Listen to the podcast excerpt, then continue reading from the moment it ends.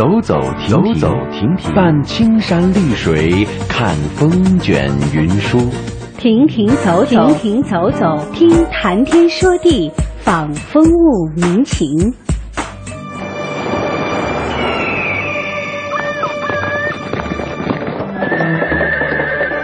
物我两陶然，乐游在神州。乐游神州。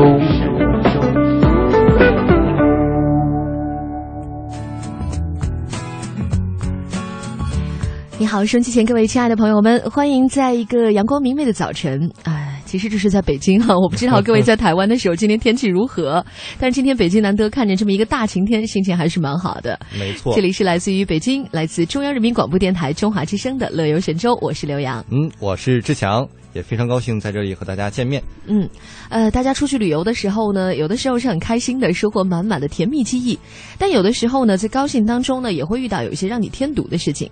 比如说呢，关于文明旅游这个话题已经说了很久了。没错。最近啊，巴西媒体报道说，巴西最大的城市圣保罗会在世界杯揭幕战的场地，呃，也就是叫做伊塔盖拉球场附近啊，开一块四公里的墙，干什么用呢？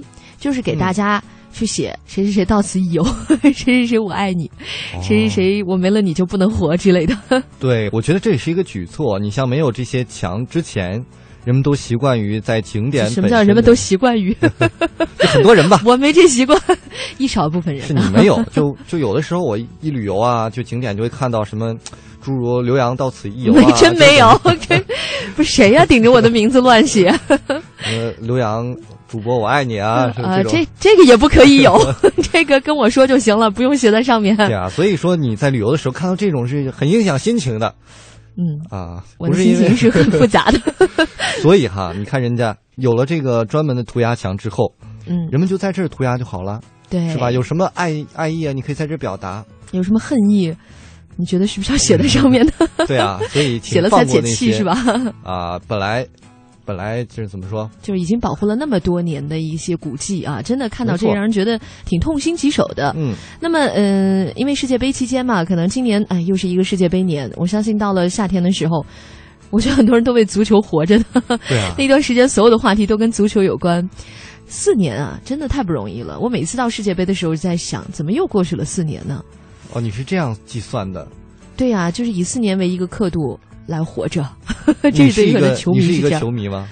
我还好，不是很迷，但是确实看球的历史是比较悠久了。在这个夏天的某一个早晨，看到你黑着眼圈就来了。其实你会常常看见我黑眼圈来，有时候是看美剧，有时候看球赛。哎，今年是在巴西哈，那也是有时差的。其实巴西为什么这样做呢？就是因为在巴西很多人都热爱这个涂鸦，所以政府他不得不防啊。对，干脆专门有一块儿，你就在这儿涂就行了。没错。其实我们在国外旅游的时候也会看到有一些这种就废弃的墙上会有一些街头艺术家来进行涂鸦。嗯。呃，但是很少有人在文物古迹上乱画啊。这我觉得可能大家从小。其实有这个意识的，我觉得这事儿是真的是得从孩子开始抓起。就比如说法国的家长，我们可以借鉴一下。呃，不管多小的孩子，只要在公共场所喧哗打闹，或者是乱涂乱画，都是会被家长严肃批评，甚至被当众要求道歉的。哦，我觉得只有这种从小抓起，呃，才能以后养成一个良好的习惯。对，这就是两种方法，一种是。从小咱们就从娃娃抓起开始教育啊，寄希望于下一代。还有一种方法，咱们就是呃，单辟一个这种涂鸦墙，现在就抓起啊，让大家呢主要去这个涂鸦墙去。涂鸦不要宣泄一下，宣泄一下。其实呢，涂鸦我知道有一些这个涂鸦艺术家啊，这个尤其比如说我们在美剧里或者美国大电影大片里也会看到。前一段时间那个英剧里头也有嘛，有一集，嗯，那个嗯卷福，呃，就是《神探夏洛克》里头有一集也是跟这个涂鸦有关的，从那个涂鸦的那个画幅当中还能够破案。呃，有这集吗？我怎么没有印象？你你你看来确实感冒的比较严重。嗯，你知道法国有些城市他们会用一些新的技术和材料，这个我觉得是一个很好的防止的方法。嗯，就是它那个涂墙的那个涂料，你涂不上，就是说涂不上去，很多涂料在上面都没有办法留下痕迹。我觉得这个是有用的，要么就是研法，可能这也有用。但是你比如说，我就有不同观点了。你用这种涂鸦墙或者是这种颜料，你虽然防止了，但是人们的素质其实上并没有提高啊，大家还是在涂啊。嗯，你现在可以治一阵儿，以后长远来看怎么办呢？关键是你不可能把所有的墙都涂成特殊涂料，是不是？对啊，就是说，所以说我们还得互相教育啊。所以今天我们就引出了两个观点，第一个是像法国那样从小就约束这个内心的涂鸦冲动，第二个呢，就是把这个希望啊寄托给景区，咱设一块涂鸦墙。嗯，从一个妈妈的角度来讲啊，我觉得这个事儿有时候是什么呢？有一种育儿的观点说，在他出现一段敏感期的时候，如果你拦着他不让他弄，他以后就会有这个压抑，他迟早有一天会宣泄出来。就比如说涂鸦这事儿，小孩儿有一段时期他是特别爱乱画的，然后其实家长一般都不会让他画，因为总不能把家里涂成这样乱七八糟。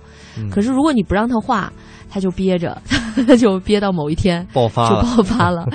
所以这个我觉得也是另外一个佐证啊，就是小时候也得教育。我看到很多家长在家里面也设了一个家庭版的涂鸦墙，哎，有道理，哎，就专门让他在那儿涂贴贴纸什么的。没错，所以我们今天的话题，咱们也一起来聊一聊关于这个怎么样怎么治这个事儿是吧？涂鸦这件事儿啊，大家可以登录我们的社区互动平台 bbs 到 hellotw.com。一起来跟我们一起俩，我们俩一起讨论一下。总之吧，就是讨论一下。嗯，好了，吃药了。来，一会儿我们来介绍一下今天乐游神州都有哪些精彩节目安排。乐游神州首播时间每天上午的十一点十分，重播时间每天晚上的二十二点十分。我们在台湾地区的中波收听频率是 AM 五四九、AM 七六五、AM 八三七和 AM 幺幺幺六。福州、莆田、泉州东部沿海部分地区以及马祖的朋友，您可以收听调频 FM 一零二点三。厦门、漳州、泉州南部地区以及金门的朋友，您可以选择调频 FM 九十四点九。我们的全球收听网址三 W 点 Hello TW 点 com，或者是登录中广网三 W 点 CNR 点 CN，点击中华之声来收听我们的在线直播或往期节目点播。来信请寄北京二一零五信箱，乐游神州栏目组收，邮编一零零八六六。好了，今天乐游神州呢，依然给大家安排了很多精彩的节目内容。我们来先简单的看看菜谱吧。哎，今天第一道菜是行者无疆，我们要跟随记者亚平，去看看这个蔡鹏、李贺的采访，去感受一下他们的第二场民族婚礼，呃，藏族婚礼的民俗感受。对，我们之前跟大家讲过，就是他们到处去很多少数民族地区，然后办不同的婚礼哈。今天来演出第二季了，然后是我们的微言微语，来刷新一下网络微博，看看各位都在聊些什么。今天的小城故事单元呢，我们跟随这个行走文化青岛，探寻名人的故居。最后一个板块呢，乐游攻略。天气也热起来了，咱们去盘锦去看看那儿的红海滩吧。哎，在这还要跟大家强调一下，不要忘了我们今天的互动话题，就是怎样治这个涂鸦病哈。啊，是采取哪一种方法呢？我们的社区留言板，欢迎您前来留言。我们通向世界的每个角落，带您品尝各地的美味佳肴，欣赏四季的风景变幻，邮购实惠的包裹行囊，快来吧，快来吧，快来吧！乐游一族。等待你的加入，乐游一族等待你的加入。欢迎收听《乐游神州》。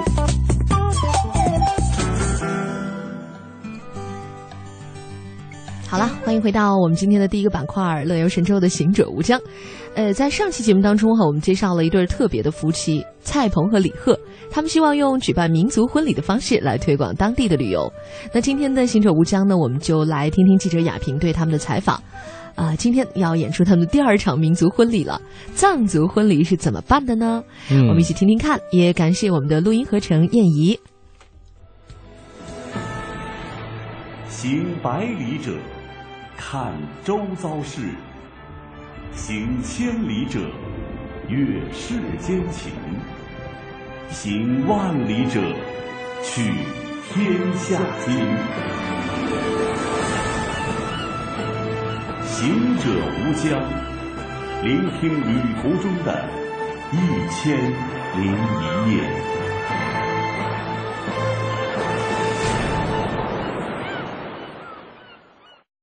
这么。好的西服，这么婚纱，满地都是牛粪呀！我说牛粪很多，搞得齁老浪漫的。那狐狸在这看着我们半天，在那块儿。他特别逗，他说：“帮我给你结个婚容易吗？我都要死了。”当时一路走，我跟我舅舅，我们两个就还是掉眼泪，就想起来我特别感慨。有心的那志愿者给我说说，我磕了三十多个头，就不停的磕头，不断的磕头。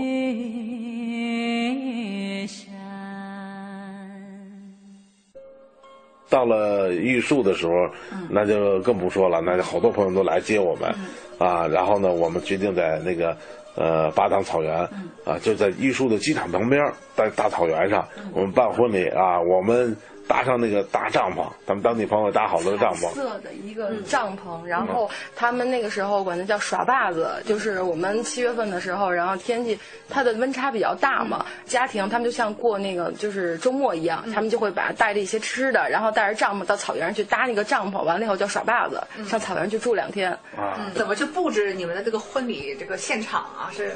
其实我们俩都没管，嗯，都是当地朋友安排完了，就是他们把那个大帐篷给搭好了，还搭了几个小。帐篷，嗯，因为上面彩色的，非常漂亮。它上面会画了一些吉祥八宝的一些画，所以呢，就是其实很简单的。它是有这个帐篷里面有一些简单的桌子椅子，然后包括就是结婚当天的一些什么喜糖啊，包括吃的呀，桌子椅子那肯定是必备的。我们的那个婚礼比较有特点的就是当地的是两位主要的主持人是塞巴活佛，然后还有一位吴山活佛，等于相当于两位活佛我们主持的这个婚礼。哇！他那个一般的藏族人的家庭啊，都要请活佛来给主持婚礼，但是往往呢一般都请不来，就是活佛给看。啊，算你说你们什什么时间来结婚，啊，那什么时间来结婚，然后什么时间去迎亲，他把这都给你算好了，包括新郎的伴郎，呃，什么时间去开这个新娘家的门，都给你算好时间，说这个是最吉祥的时间，啊，婚礼是在什么时间开始办，那吉祥。结果我们俩婚礼呢。呃，刚开始特别逗，我没到那以后，我说这个藏族人衣服啊，没问题，我们都能穿，但那么多服饰在那哪找啊？结果呢，萨巴霍夫呢就把他，他有一个博物馆。他就是收藏了很多几百年传世上下来的那个啊藏族人的服饰啊，有服饰，然后包括还有一些文物。就他从博物馆里把他那个收藏下来的啊，对，然后那些服饰拿出来了，然后给他就给他戴上装扮啊，装扮上就是新娘装嘛，就是大他就讲话好几个大包。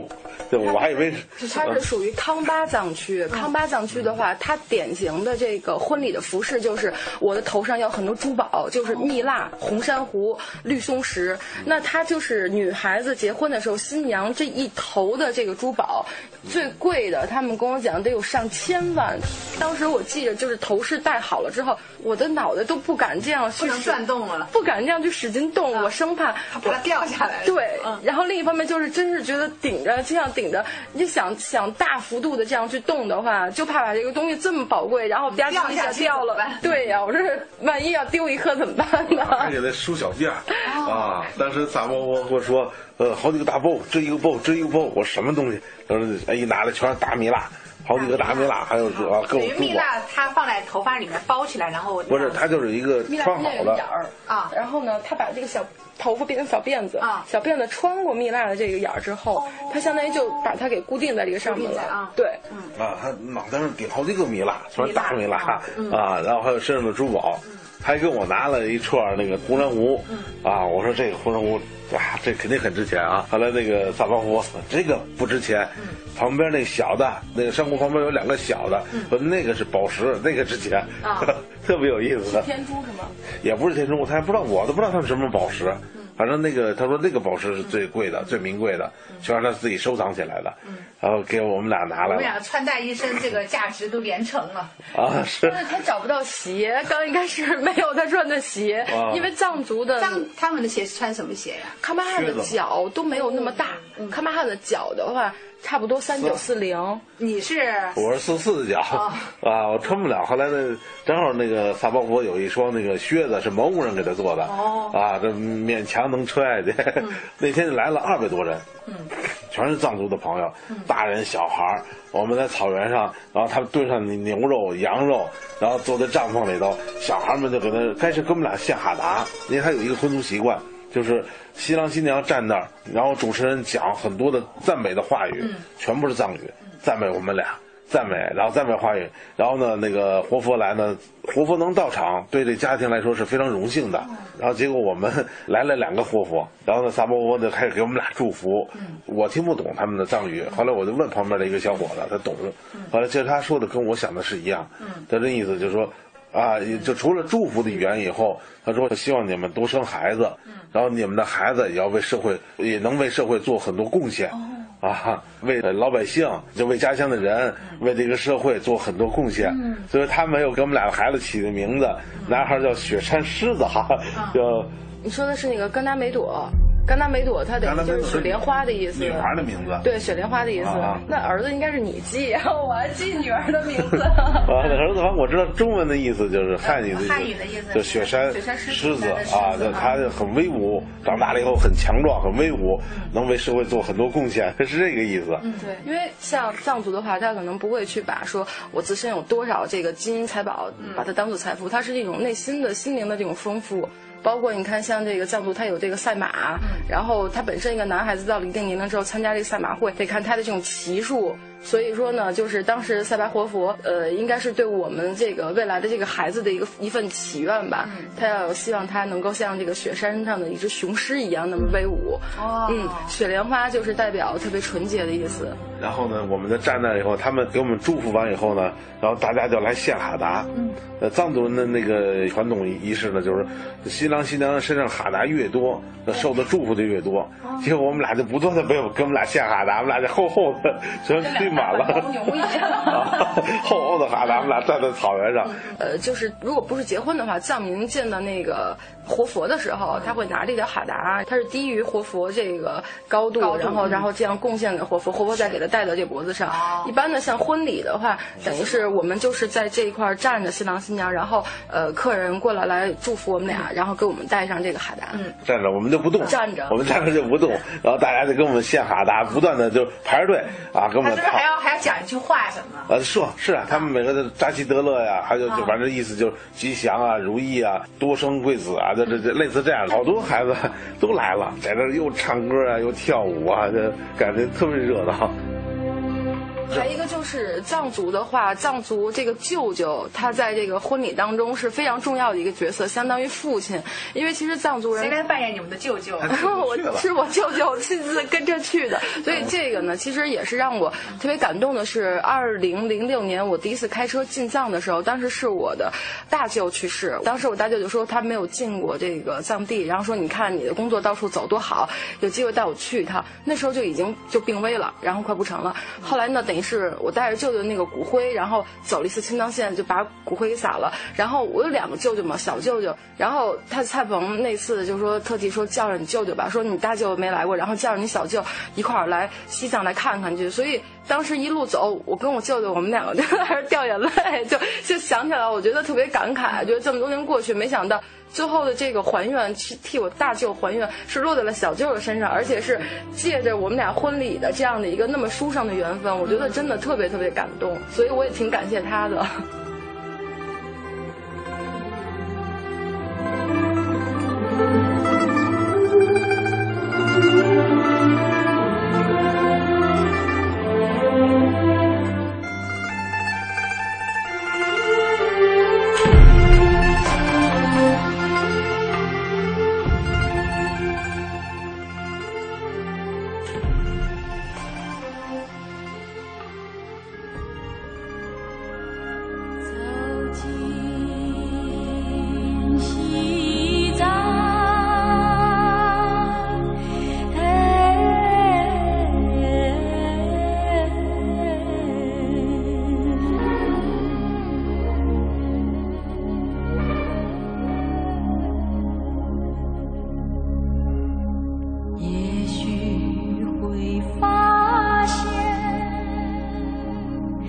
离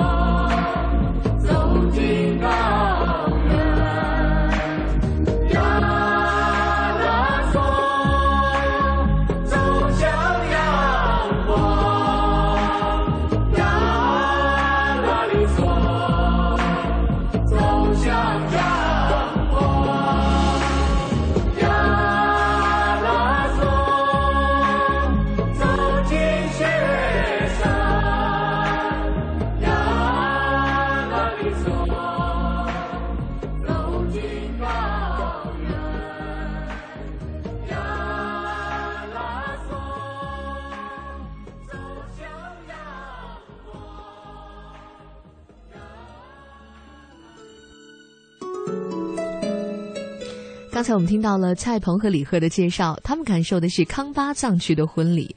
我们也知道啊，康巴藏区的婚俗真的是非常讲究，必须要中规中矩的走完一系列的程序。那以往呢康巴藏区的一场传统婚婚礼，你猜要结多少天？呃，这还不点半年一年呢？有点过分哦，三天两夜是哇，必须要把所有的婚礼程序走完的，也不容易了。因为可能这个听结过人结过婚的人都说，这个结婚绝对是一个体力活，三天两夜啊。你可以去尝试一下。我这现代康巴婚礼的风俗当然也渐渐的简化了，因为大家可能也真的没有那么多时间来结那么长的婚。嗯，简化了，好像据说这个婚礼啊也分。呃，送亲婚礼和迎亲婚礼两部分来进行，嗯，还挺讲究的。哎，就是先说送这部分哈。出嫁前的早晨，新娘子呢要被各种贵重的首饰打扮一新，就像我们刚才听到两位嘉宾介绍的那样，啊，又是梳小辫儿呀，又是穿好衣服呀。呃，这个模样俊俏的青年男女其实是整个婚礼中的最大看点，因为这一天大家都要穿着盛装，都是那种色彩很艳丽的藏袍。嗯，那女人呢是楚楚动人的，那男子呢就是英武豪放的。哎，那么新娘到了新郎家之后呢，迎亲婚礼则由男方家举办了，女方家也要请几位能为女方家争面子的这个送亲使者前往男方家，一番祝福的贺词，说的新郎新娘这个非常高兴啊。啊，然后呢，所有人也都非常高兴哈，是吧？这个目的就达到了啊，尤其是这个蔡鹏和李贺刚才说的，那是相当的高兴。人家说这个 说贺词是谁啊？这两位活佛，那这个份。何等殊胜啊！全场都相当高兴啊！婚礼当天呢，少不了一场载歌载舞的狂欢了。那么下一期的节目当中啊，我们会继续和您分享藏式婚礼的欢乐，去了解一下如何自驾游藏区的攻略。哎，没错。那么我们进入到下一个单元，微言微语，一起来放松一下。微言微语三句半，你一句来，我一句，还剩一句呢？谁爱说谁说呗。欧了。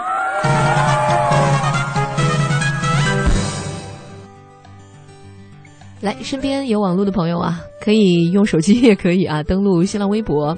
新浪微博，我们来广做广告。我的用户名呢是 DJ 刘洋，杨呢是杨树的杨。哎，我呢是李锵锵，锵呢是锵锵三人行的锵。哎，嗯，铿锵有力的锵哈。大家可以找到我们俩，然后给我们俩留言，一起参加我们的互动。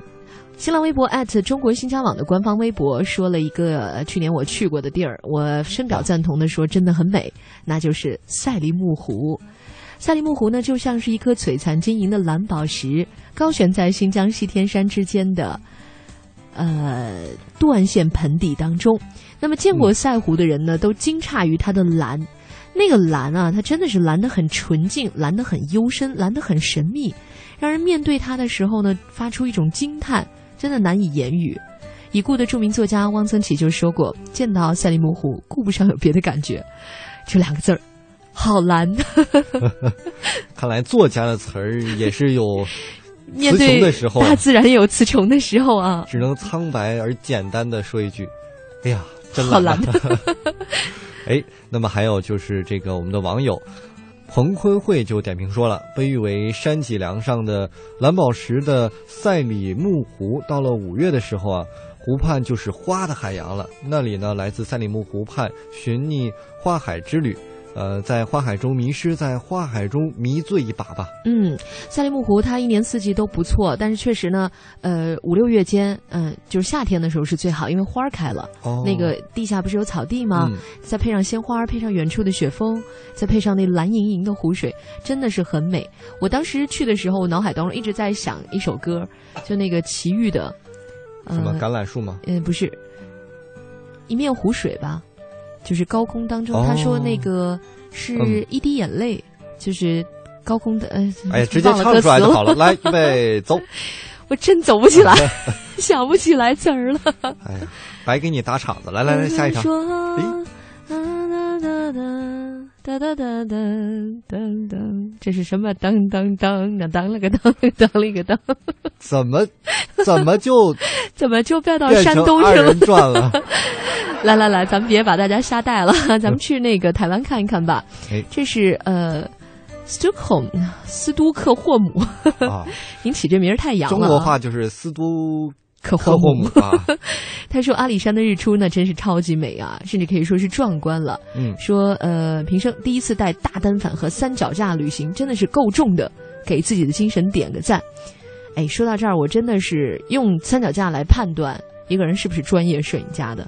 我是用来这个判断他是不是一个自恋达人的，是为了自拍哦。对啊，有道理。没人给他拍啊，拿三脚架。你看，你看，你看，你看，你得罪了很多人。因为我知道现在单反很普及嘛，稍微是个文青带个单反一点都不稀奇了啊。但是我觉得在单单反的过程当中还能带上三脚架的，我觉得这就是对啊，很不容易的。据数据统计，多沉啊！对啊，据数据统计，说一个空间里面两个人之中就一定会有一个人有单反相机。现在，比如说你有吗？有啊，你看，你这你这太不科学了吧？你专找我有的啊？好吧，那单反确实很普及啊，各位，呃，好好好好好自珍重，给自己拍点好照片。继续看这个斯图克霍姆，他说最爱的是上阿里山看日出的那个小火车沿途的风景，真的是超级美丽。说每一个转角啊，都努力的拍到小火车的整个车身，不容易啊。因为我记得去年我坐那个小火车的时候，我觉得还挺晃的。而且那窗户也不大，但是就这种才有味道，因为它一定要区别开可能现在的这个捷运啊，其他那种对老火车嘛感觉。但是我就是在想，那么小的窗户，您都能伸出头去拍整个火车的车身，我觉得您真不容易。头都伸不出去，那也不叫窗户了吧？还是能伸出去，就是卡的慌。哦，呃，他说如果上山呢，请各位记得要去全台湾最高的邮局寄一张明信片。嗯。呃，然后呢，去 Seven Eleven 去敲纪念章，这个有点像在这个厦门的鼓浪屿啊，都这样，各店嚣张。还 有一个那个鼓浪屿上那个店名，嗯，嗨，不说了。好吧，反正鼓浪屿上的 叫陈冠希茶叶罐。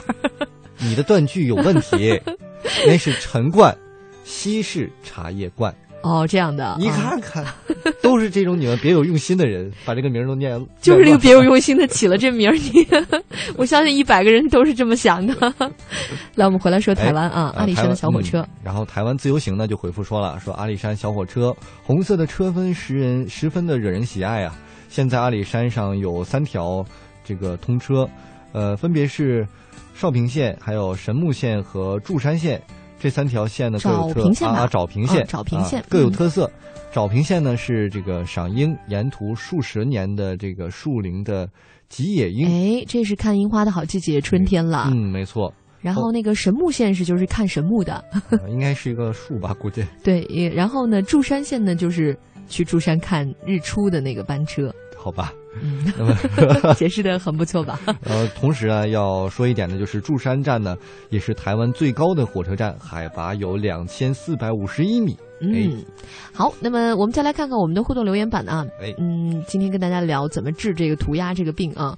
呃，岛主说了，说应该约束内心的这种涂鸦的冲动。啊，呦，说的 感觉要出家呀，这个犯罪似的。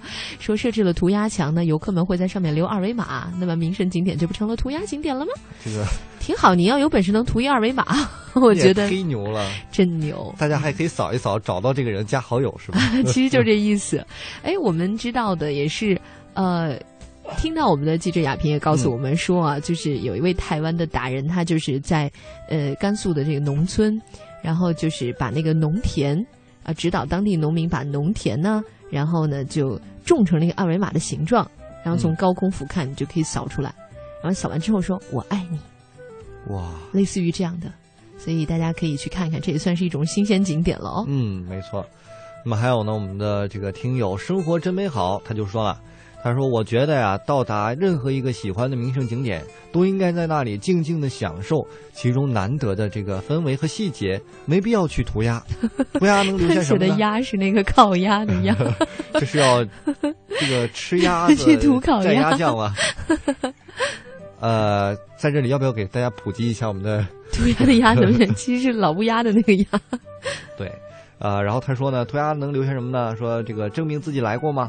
啊，我们每一个人在名胜景点都只是一个过客，不需要短暂的这个过客留迹，呃，痕迹留下，呃，所以呢，我们不要做过于自恋的事情，走到哪儿都把自己那个几把刷子留下，干嘛呢？对，这个说的比较深刻了啊。让我突然想起来，就是有一点，你知道这个涂鸦界哈？嗯，涂鸦界还有这一届祖师爷是谁吗？走到哪儿都涂鸦，谁呀过客还涂鸦，就是孙悟空啊！到哪儿就写一个，是吧？到了那个俺老孙到此一游是吗？对啊，在这个他在那个那个如来的手指上，他涂了个鸦像还到此一游，还方便了一下是吧？对比现在的更恶劣，所以这个孙悟空这个老祖师爷没有带好头啊。这泼猴，难怪被压了五百年呢。所以大家引以为戒呀，引以为戒涂鸦之后下场有多么惨，五百年呀，你还得等人给你你能活那么长吗？来，我们听首歌吧，这是来自于胡歌给我们带来的《一吻天荒》，欢迎继续关注《乐游神州》。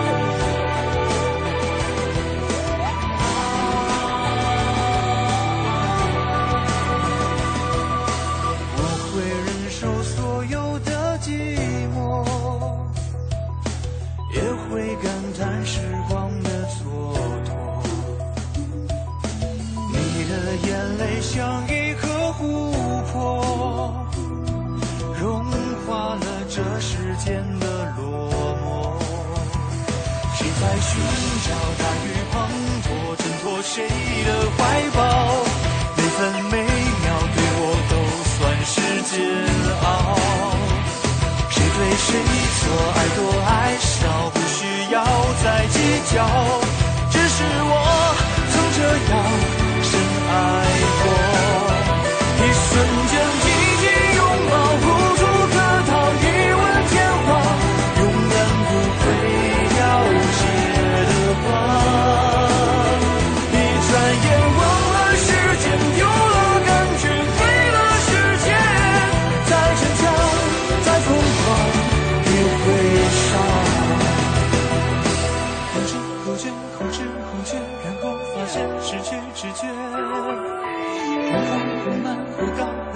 时间过了。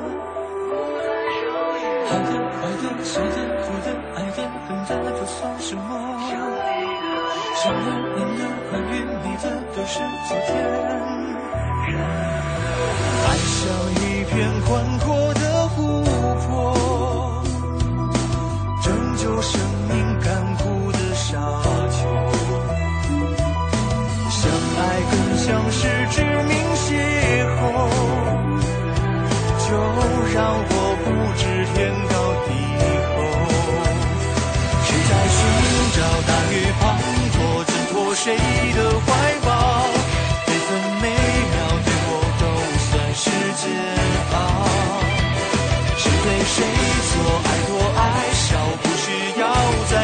再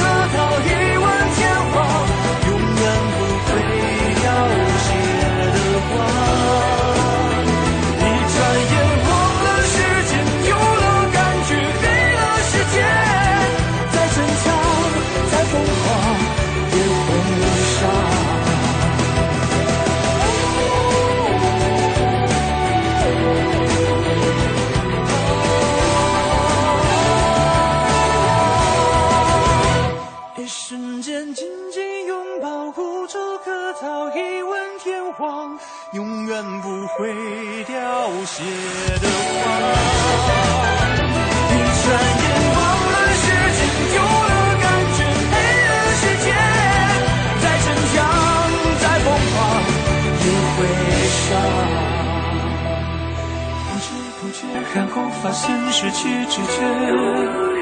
忽快忽慢，忽高忽低，时间过了。好的、坏的、笑的、哭的、爱的、恨的，都算什么？想的、念的、关于你的，都是昨天。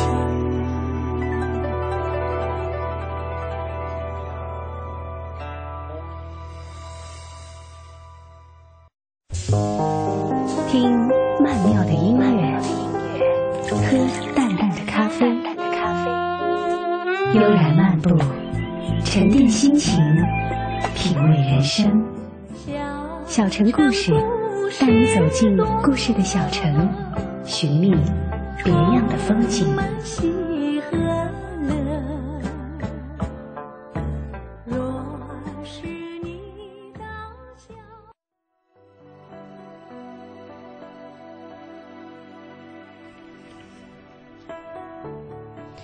小城故事，今天呢，我们带大家去历史文化名城青岛。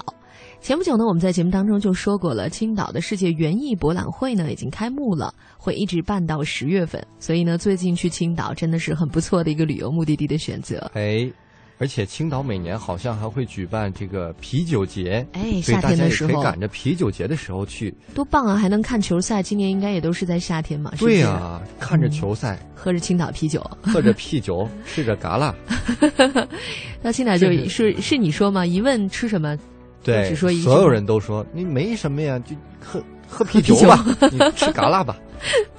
那么，中国清代的维新派的代表人物康有为在一篇文章当中啊，曾经是这样描述青岛的：说青岛之红瓦绿树、青山碧海，为中国第一，恐昔人之仙山楼阁一笔不及，诗文不足形容之。哎，没错，其实我到青岛之后啊，很多青岛人也跟我用这个红瓦绿树来形容，因为当地真的是很多的红瓦。绿树，就它那个主要是红瓦，它你从高处看，真的顶上都是用红色的瓦片，对，映衬在绿树当间，这个中间非常的好看。哎，而且呢，青岛的海景也很美。去年的时候，我休假的时候去了青岛，哎。呃，我挺推荐我那种玩法的。哪种？就是纯休闲呢，我就住在那个八大关的老别墅里面。哦，特别棒，那个八大关。对，每天其实你不用去什么地儿，我崂山就是都没去，可能也不错啊，但是我没去。就是每天出去以后，两步路就能走到海水浴场，玩沙子，然后游泳，接着呢就是在那个别墅里头穿行。太美了，我觉得住在那里面，每天早上，我觉得很久都没有体验过那种早上是被鸟叫声叫醒。对，而且这个八大关里面是很多的这种老建筑，还有一些欧陆风情在里面。对，都是老别墅。哎，而且台湾朋友可以推荐去其中一个别墅，好像是蒋介石当年曾经住过的。哎，是有的，而且那一条街就是你会看到很多拍婚纱照的人，相当多，所以大家照相一不留神。有可能就成为别人的风景了。嗯，就是别人也挺郁闷的。也有可能别人成了你的风景了。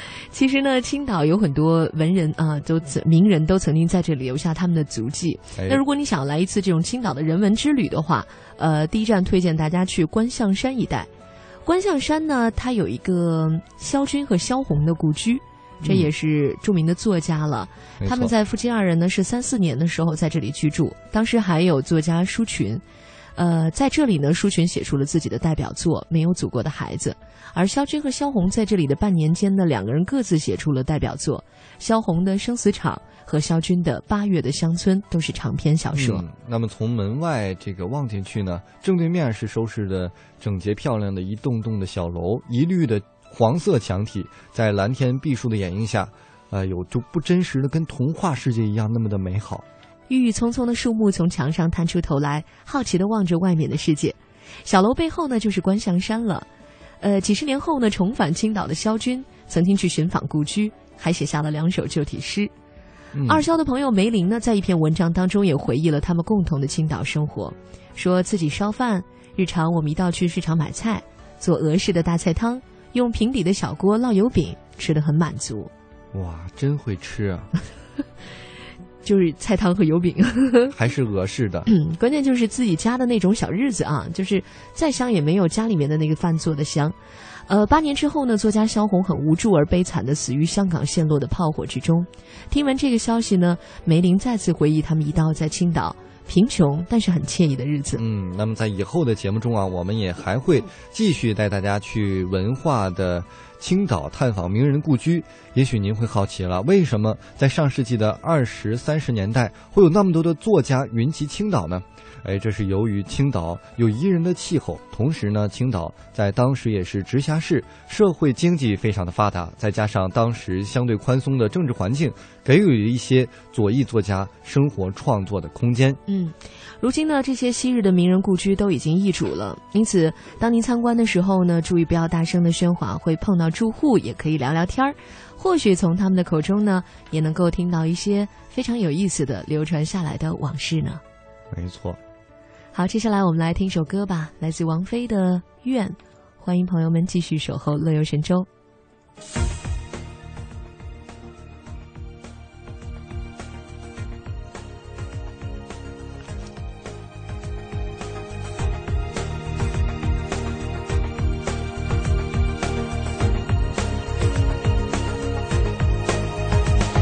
在山水之间